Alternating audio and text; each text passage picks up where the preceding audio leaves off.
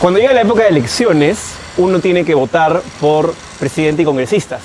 Y generalmente lo hace viendo las publicidades que hay en la calle, ¿no? Yo voté por un congresista, lo tengo aquí sentado a mi costado, y quiero preguntarle cómo fue su principal idea al hacer esa publicidad que a mí me pareció bastante buena. Hoy en la banca, Alberto de Belaunte.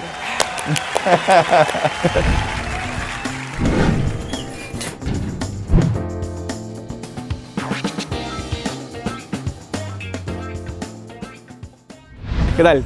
¿Qué tal? ¿Cómo estamos? Oye, gracias por la invitación. No, gracias por venir. Yo recuerdo tu publicidad y me acuerdo que me llamó la atención. ¿Podrías este, Sí. explicarme un poquito cómo la creaste? ¿Cuál Sí. era el, el mensaje? El, el mensaje era, Alberto de la Hunde no come pollo, eh, no mata perro y no roba cable. Directo a la yugular. Así es, pero en realidad, a ver, yo soy abogado de profesión, creo que no soy tan, tan creativo. Esto fue idea de Abel Aguilar, que era mi, mi publicista. Pues Abel se sentó conmigo y me dijo, ya, ¿tú qué, o sea, qué eres, no? Dijo, bueno, soy abogado, tengo experiencia en la municipalidad de Miraflores. Y después, como cinco minutos, me di cuenta que me miraba con cara de estoy aburridísimo, ¿no? Me dijo, bueno, ¿qué estás proponiendo para el Congreso? Y mi agenda del Congreso era básicamente eh, cómo hacer que el Congreso funcione. Tener un mejor Congreso, con, con medidas este, que garanticen la honestidad, que garanticen un mejor funcionamiento. Claro. Y ahí él me dijo, oye, pero eso lo propone todo el mundo.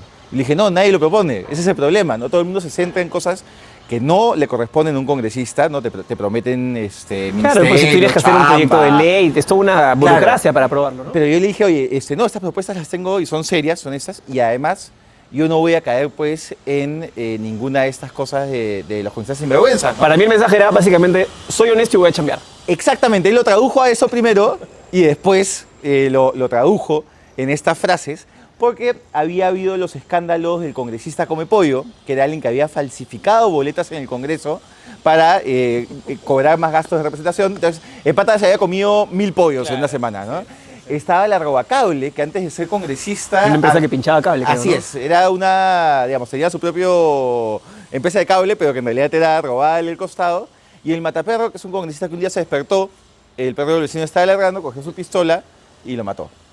Entonces, claro, la- una de las cosas que a mí me motivaba de postular al Congreso era intentar hacer una política distinta. ¿no? Entonces, una manera de alejarme de ellos y también generar un poco como de, de diversión con la campaña. ¿no? Y tú de chico, ¿qué querías ser? No creo que querías ser congresista, ¿o sí? Quería ser político, sí. Es rarísimo eso. chico? Sí, sí. o sea, sí, tenías ocho años y era futbolista, astronauta, payaso, mago, congresista.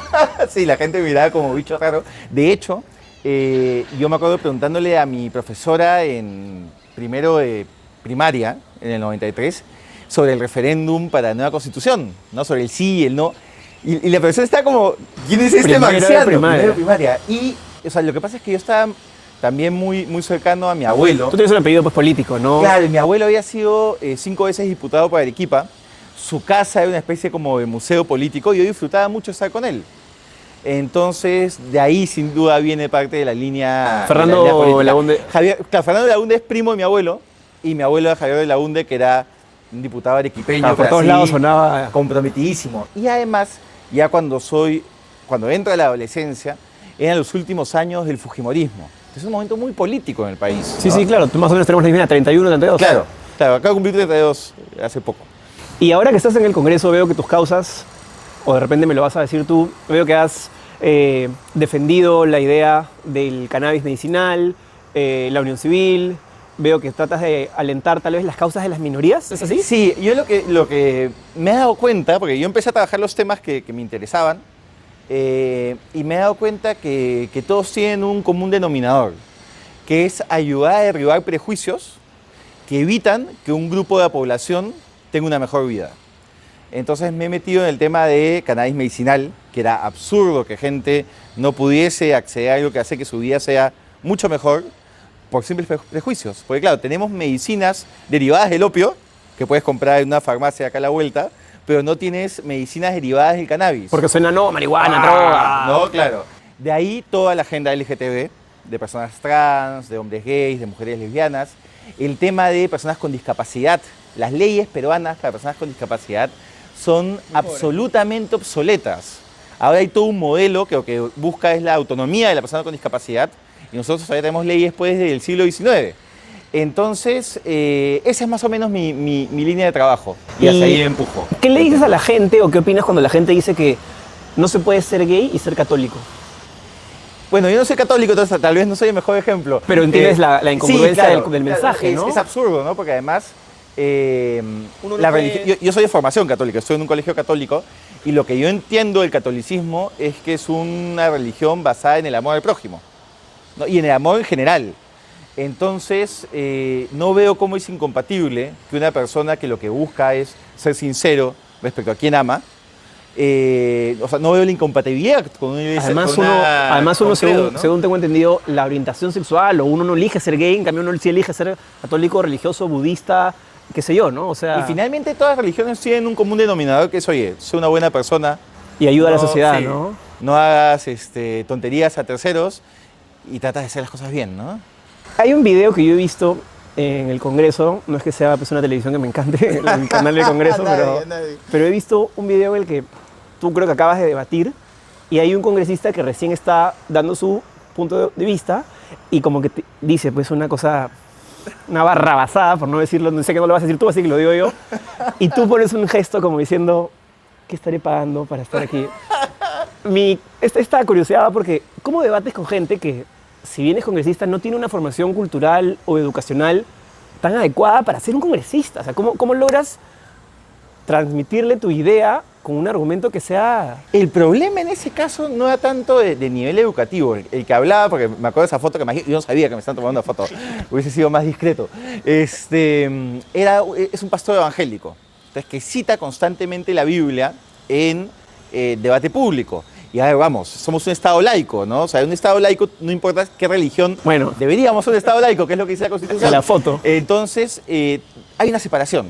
No importa lo que tú pienses, no importa si crees que hay un Dios o no hay un Dios, hay un tema de eh, el interés público en el Estado independientemente de tu religión. Entonces, cuando alguien cita la Biblia para justificar su posición, ahí sí, digamos, llega al límite de la, de la tolerancia. porque Además creo es que muy está haci- anacrónico, ¿no? No está haciendo un debate justo ni sincero, ¿no?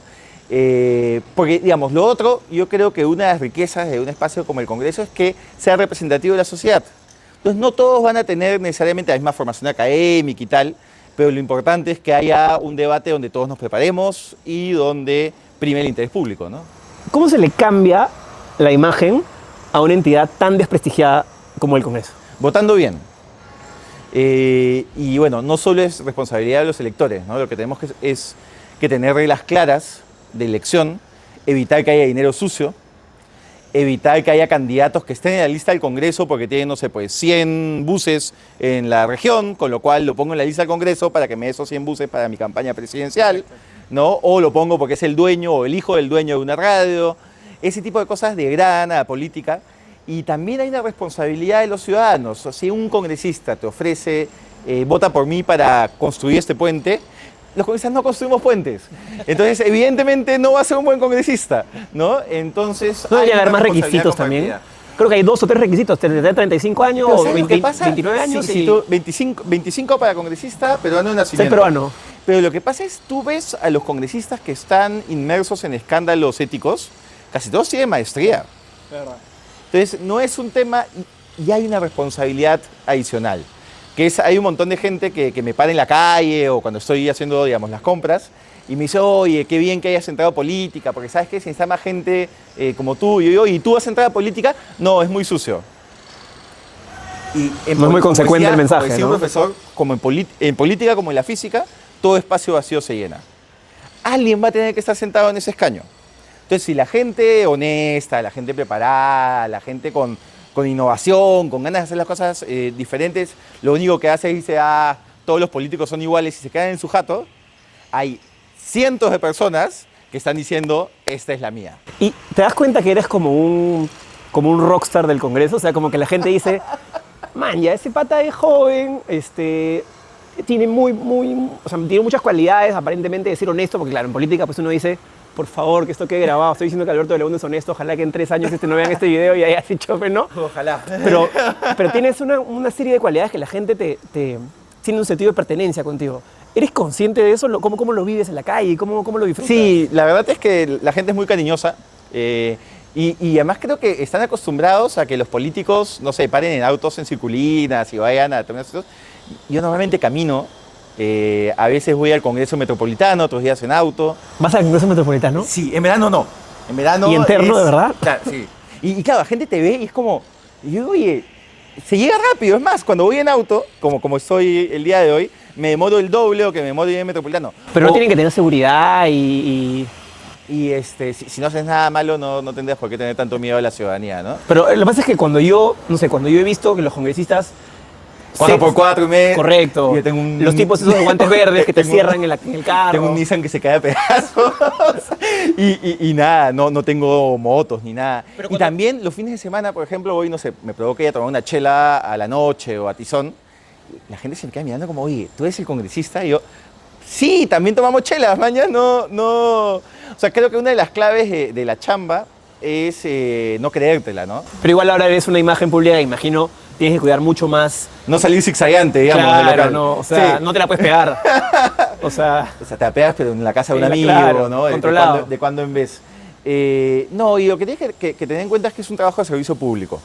Vas a estar ahí poco tiempo, eh, eres ave de paso en, en el poder, tienes que tratar de exprimir cada segundo y seguir siendo quien eres, ¿no? O sea, al final eh, las personas te, te- te aprecian o te respetan por quien eres y no por el puesto que tienes, ¿no? ¿recuerdas la primera vez que, digamos, hiciste el trámite, ya me eligieron, fui al Congreso para chambear? ¿Qué fue lo que más te sorprendió? ¿El despacho, la cantidad de colaboradores, cosa rarísima, los gastos de ya. representación? Fue una cosa rarísima. Llego al Congreso, ya me habían entregado la- las credenciales, pero todavía no habíamos juramentado. Y nos estaban como que mostrando el edificio. Y todo el personal del Congreso te trataba como si fueses así Buda, ¿no? Este, doctor, pase. Y yo decía, oye, estaba con mi mochila, ¿no? de, lo más, de, lo más, de lo más informal, parecía un, practicante. Y creo que ese es uno de los problemas en política, ¿sabes? Terminas eh, rodeado de, de una burbuja en la cual eres pues este, lo máximo, nunca te equivocas, eh, siempre tienes, la- eh, siempre tienes no solo la razón, sino el ingenio, y te vas separando de la población, y te, vas te, te pones en un auto blindado, ¿no? Eh, vas a solo Todo el mundo te pasa la mano y... Exactamente. Entonces ahí lo, lo importantísimo es sigue haciendo tu vida como siempre le has hecho. Sigue teniendo los amigos que. Cable a tierra, ¿no? Claro, los amigos que te lorneaban desde la universidad, esos son los mejores. Y sigue teniendo tu familia que te diga, oye, la estás cagando, ¿no?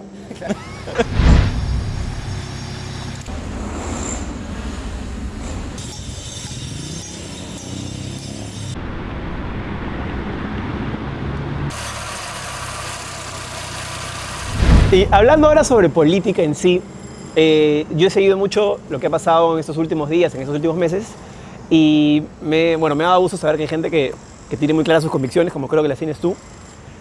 ¿Tú creías en PPK? Yo sí creía en PPK.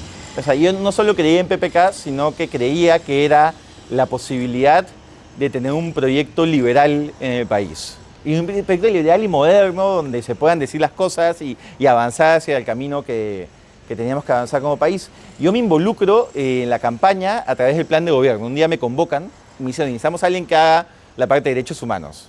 Y yo, muy bien, yo- pero si me convocan, yo voy a poner en el plan lo que creo que debe ir. Ya ustedes verán si lo sacan o no. Entonces ahí yo puse derechos LGTB, derechos de personas con discapacidad, derechos de las mujeres, y no me cambiaron una coma.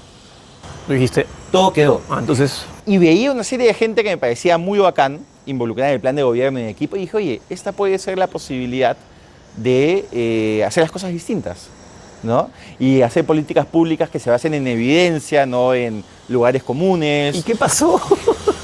Y, y por eso es que acepto la, la- la idea de, de- de postular en la lista. Salgo elegido cuando creo que nadie pensaba que iba a salir elegido. Eh, Con 29 mil votos, además, o Sí. sea, nada despreciable. Sí, sí, sí, no, fue, fue una campaña linda, además, donde justamente usé el metropolitano. Todo lo que sigo haciendo viene de la, de la, de la campaña también. Y claro, te vas desencantando con algunas cosas que ves, pero para mí el punto de quiebre fue el tema del indulto, ¿no? O sea, nosotros, yo, yo jamás me olvidaría, el jueves eh, fue la no vacancia Claro, yo me acuerdo a ti celebrando, incluso haciéndola acá con un congresista. Claro, sa- salimos este, ahí, nos fuimos a la casa de PPK, este, to- to- brindamos con él, ¿no? Hasta se puso a bailar, eso es un poquito de más. Sí, A veces pasa. Este, el, el viernes me desperté y yo, me sent- yo sentía que acababa de dar mi examen de grado en la universidad. Claro. Como liberado, cansado pero liberado. tu, ¿no? tu huevo en la cabeza, Claro, no claro. podrido. El viernes fue un día maravilloso, en la noche me, me fui a, a una discoteca, a celebrar Navidad. con mis amigos, venía Navidad, el sábado me despierto para, para comprar los regalos de Navidad que me faltaban, porque claro, con esa crisis no había comprado nada. Este, mi familia se está enterando de esto ahora.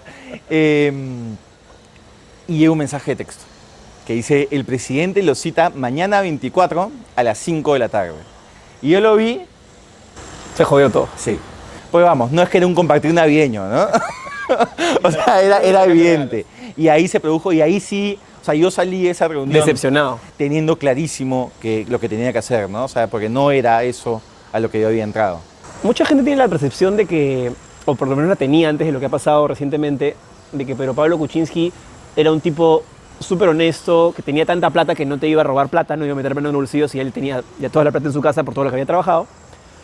Pero ha terminado siendo una especie de, y con todo respeto lo digo, como de abuelito chocho que nunca supo imponerse y decidir como un estadista, ¿no? Hubo un día que, que- que creo que, que marcó un antes y un después en el gobierno, ¿no? Que es cu- cuando se plantea la censura del ministro de, de Educación, Jaime Saavedra.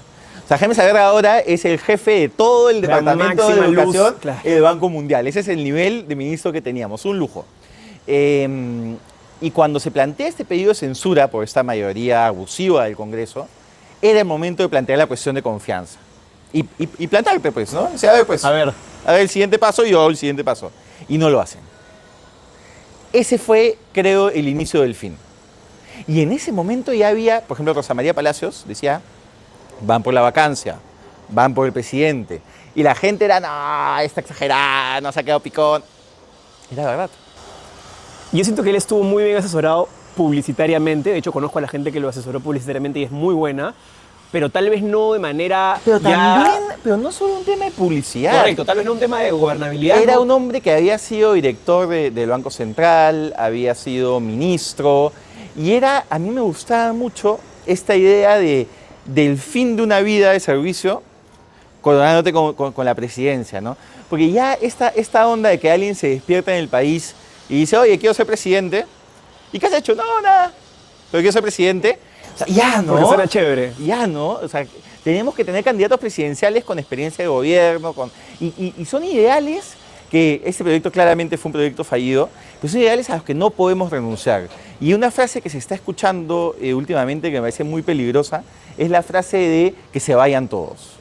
La frase tiene que ser que vengan todos. Que vengan todos los talentosos, todos los honestos, todos los preparados, porque necesitamos sacar el país adelante. Lo peor que puede pasar en este momento es que aparezca nuevamente un improvisado, sin ningún tipo de experiencia política, con lo cual todo el mundo va a estar feliz porque no es el típico político. Honradez, tecnología y trabajo.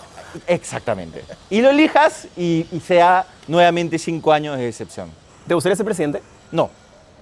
No, No ahorita, evidentemente. pero- No, mira, no, no, no creo, no, por, por un tema muy sencillo, que es eh, algo que a mí me cuesta mucho en mi vida para el co- en el Congreso, pero que lo estoy logrando y eso me enorgullece, es eh, tener el balance entre vida personal Vida pública. y vida pública. Eh, y yo creo que un presidente no puede tenerlo. Y es paradójico porque creo que es sumamente necesario. Yo, yo leía un libro, Memorias, de un político británico que decía, a ver, mira, los políticos comen pésimo, nunca ven a su familia, duermen pocas horas, están bajo un estrés inimaginable. Todo el mundo los putea. Todo el mundo los putea. Y en esas circunstancias tienen que tomar las decisiones más importantes para el país. De locos, de locos. Necesitas tener gente que tenga una vida personal, que tenga espacios de, de- de ocio. Yo creo que la gente que quiere ser presidente también tiene un alto grado de, vamos a decir, vanidad para trascender en la historia, ¿no? Es que hay muchas personas que, que saben que quieren ser presidentes, pero no saben para qué quieren ser presidentes. ¿no? Quieren simplemente dejar un legado. Quieren salir en la, en la lámina Huascarán, ¿no?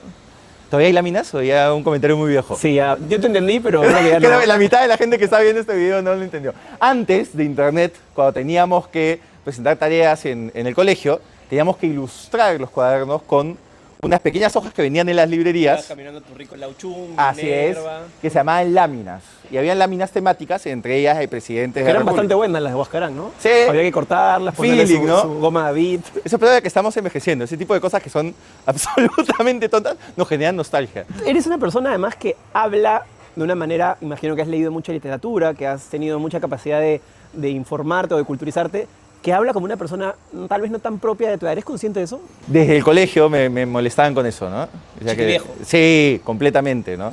Hablaba y a veces me molestaban. Claro, utilizabas un adjetivo. claro, es que desde chico me ha gustado leer mucho. O sea, yo, yo siento, además, eh, pasaba una cosa muy graciosa, que es que leía en momentos del colegio donde no debería leer, clase de química o algo así. Y los profesores me veían, pero era como, pucha, por lo menos está leyendo, ¿entiendes? O sea, podría estar distraído haciendo cualquier otra cosería. Entonces no me decían nada. Entonces yo he leído todo Vargas en el, en el colegio. ¿Ah, sí? Sí, me- ¿Cuál es tu favorito?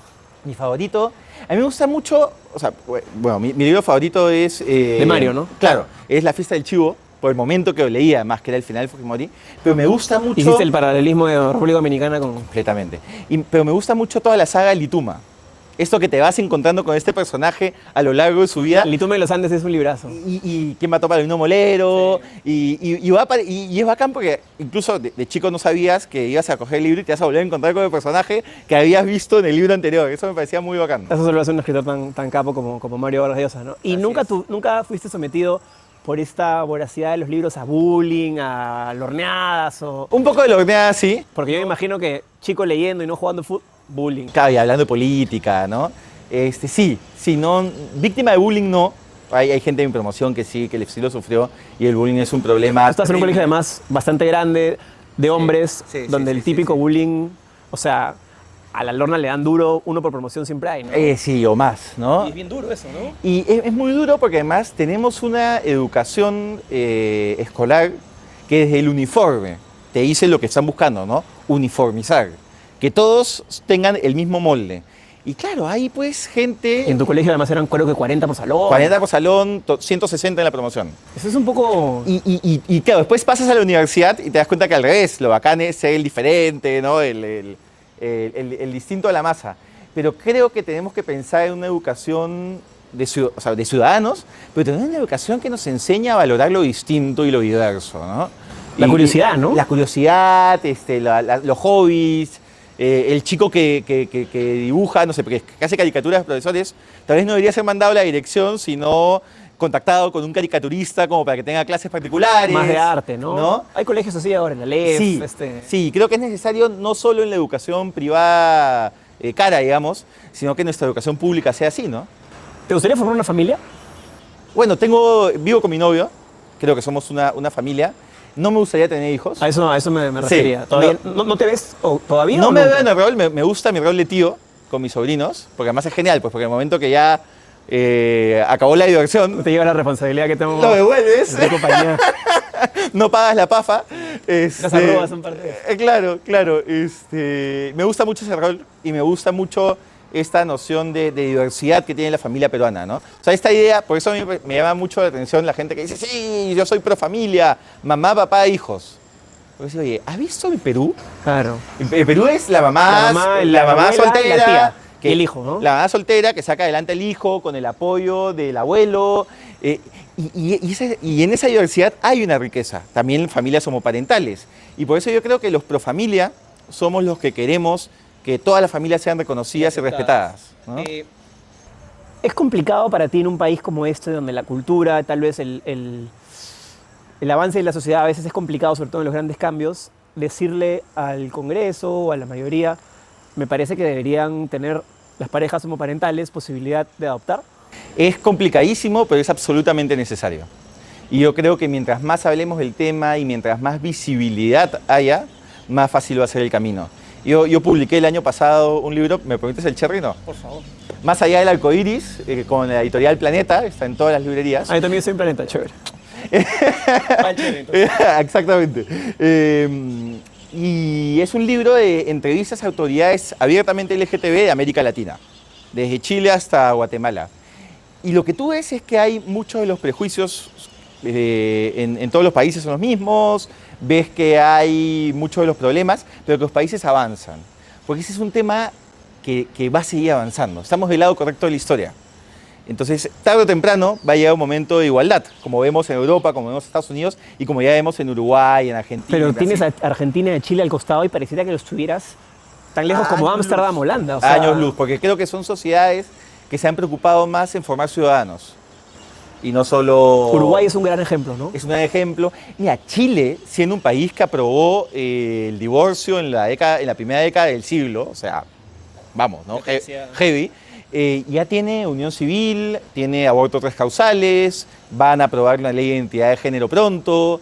eh, vamos, la película que ganó el Oscar te, te- te habla de una industria. O sea, ¿crees que lo vas a llegar a ver? Nuestra generación lo va a llegar De a ver. todas maneras. Ahorita en de unos cinco, todas maneras. de todas ma- el, cambio es eh, eh, inevitable. Lo que tenemos que lograr es que sea lo antes posible, porque mientras tanto hay muchas familias desamparadas. Ya no es unión civil, ¿no? Ahora es matrimonio. Matrimonio. Matrimonio.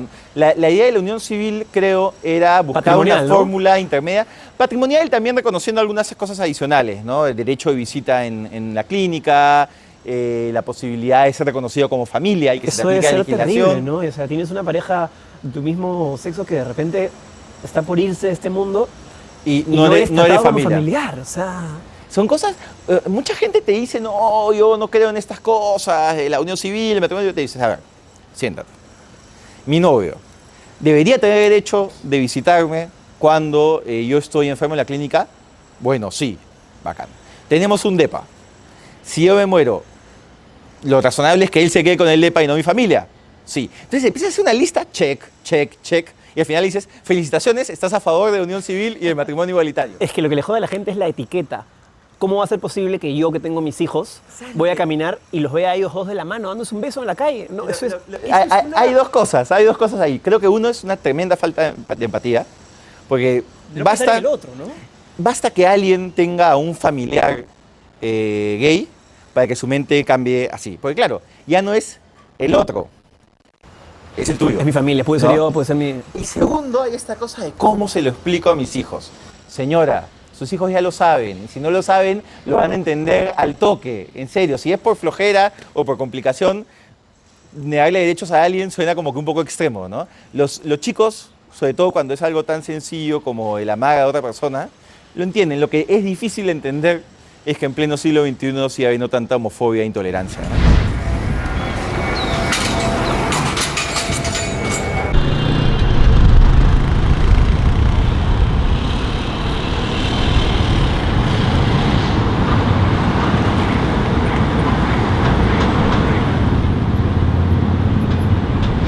Yo una vez conversaba con un amigo mío que es muy activista de, de la comunidad LGTBI, y Ricardo Morán, de hecho, y le preguntaba solamente a manera de, de cuestionamiento, curiosidad, ¿por qué ahora, eh, en vez de simplificar tanto el tema, se categoriza tanto LGTBI? Y me dijo que había una letra más. ¿No crees que, ese, ¿no crees que eso es un problema que contribuye a la confusión? Sí, lo que pasa es que hay un problema de marketing. Yo siempre soy de los activistas. Están mal marketeados. Porque está mal marketeado porque, claro, por un lado tienes LGTB, un montón de X para ser más inclusivos, y a otro lado, a los que, no, a los que quieren negar derechos, con mis hijos no te metas. Nadie quiere que te metas con sus hijos, entonces obviamente es muy efectista. Pero hay, hay, hay una... Exactamente lo que dices. Es un marketing que le va a ganar en el titular, ¿no? Pero lo que pasa es que, eh, y, y sí hay que evolucionar sin duda, porque también hay que entender de dónde viene. ¿no? O sea, las- los hombres y las mujeres trans son los que peor la pasan Sí, en el sin país. duda, sin duda. O sea, tiene un documento de identidad que no refleja quiénes son. Esto evita que puedan contratar, esto evita que puedan acceder a servicios, esto muchas veces evita que puedan entrar a un edificio público. Si- con, con no contar que son personas que normalmente han sido expulsadas de sus casas, no han terminado el colegio, no han tenido acceso a una educación superior o técnica, los más discriminados de los discriminados. Y cuando hablamos de la agenda gay, para no son gays, son trans. Y nos centramos en unión civil o en matrimonio igualitario y dejamos de lado el caso más extremo que es el de ellos. Y dentro de la comunidad LGTB históricamente en Estados Unidos, Europa y América Latina, siempre eh, las personas trans han estado como que un poquito de lado. Entonces, el usar las siglas LGTB Es como, men- es como mencionarlas. es como hacerlas reivindicarlos, es como decir, oye, todos somos igual de importantes, Pero todos falta somos una, visibles. falta una bajada, ¿no? Ese tipo- falta, falta, falta marketing, De ¿no? repente tú la puedes ahí con Abel. No, y, y- y- y creo que, que lo que falta es eh, en nuestra sociedad eh, mucha empatía. ¿no? Yo creo que la empatía se genera, por ejemplo, con la lectura. O sea, la lectura lo que te permite, y la lectura de ficción lo que te permite, es vivir muchas realidades y muchas personas sin ser esas personas, esas realidades. Entonces te permite entender cómo, cómo siente el otro y conmoverte con historias que no son la tuya. Entonces, somos un país que lee menos de un libro al año. Entonces, no es casualidad, pues, el tráfico que tenemos, eh, este dato, el que no tengamos leyes eh, para la población LGTB, hay un problema general de empatía que se, que se origina en la educación que estamos recibiendo. Para, para terminar, ¿te podrías, antes de que nos echarremos los dos, este, si podría hacer algo? Yo sé que hay muchísimos problemas en el Perú, pero ¿se podría hacer algo contra ese grave problema que, en mi opinión, es que la gente se pase de la carretera por la berma auxiliar y ponga en peligro a tanta gente solo porque está apurada? ¿Hay una ley? ¿Se puede hacer algo ahí? Mira, sí, pero va a seguir pasando. Porque eh, hay, hay- todas las leyes existen, pero hasta que nosotros no entendamos que el usar esa berma lo que hace es poner en peligro la vida de personas, porque esa berma está pensada para emergencias y para que pasen. Y lo peor es que los que pasan son Audis, BMWs, o sea, son las camionetas más fichas. Y la idea es que ahí los que tienen que pasar son las ambulancias, Correcto. los bomberos. Entonces, hasta que como país no entendamos que, oye, el yo estar acá sí, puede hacer que llegue 10 minutos antes para ver Netflix en mi casa, pero está, le puede terminar costando la vida a alguien. ¿no? No vamos a poder avanzar en otros temas. Porque ese pequeño detalle que pueden decir, es absolutamente superficial, se repite en distintos espacios. Se repite en el empresario que no da boleta, se repite en eh, la combi asesina, se repite en el político que decide cambiar su voto a cambio de unas obritas, ¿no? Entonces, es, es un problema general que se da en no reconocernos todos como ciudadanos. Tú no tienes un Kenji video ni nada, ¿no? De ninguna manera. Tendría que me moriría antes. No nos decepciones, por favor, hermano. Te lo prometo, te lo prometo. Antes me, me retiro de la política. Muy bien. Te agradezco por esta entrevista y por conocerte un poquito más.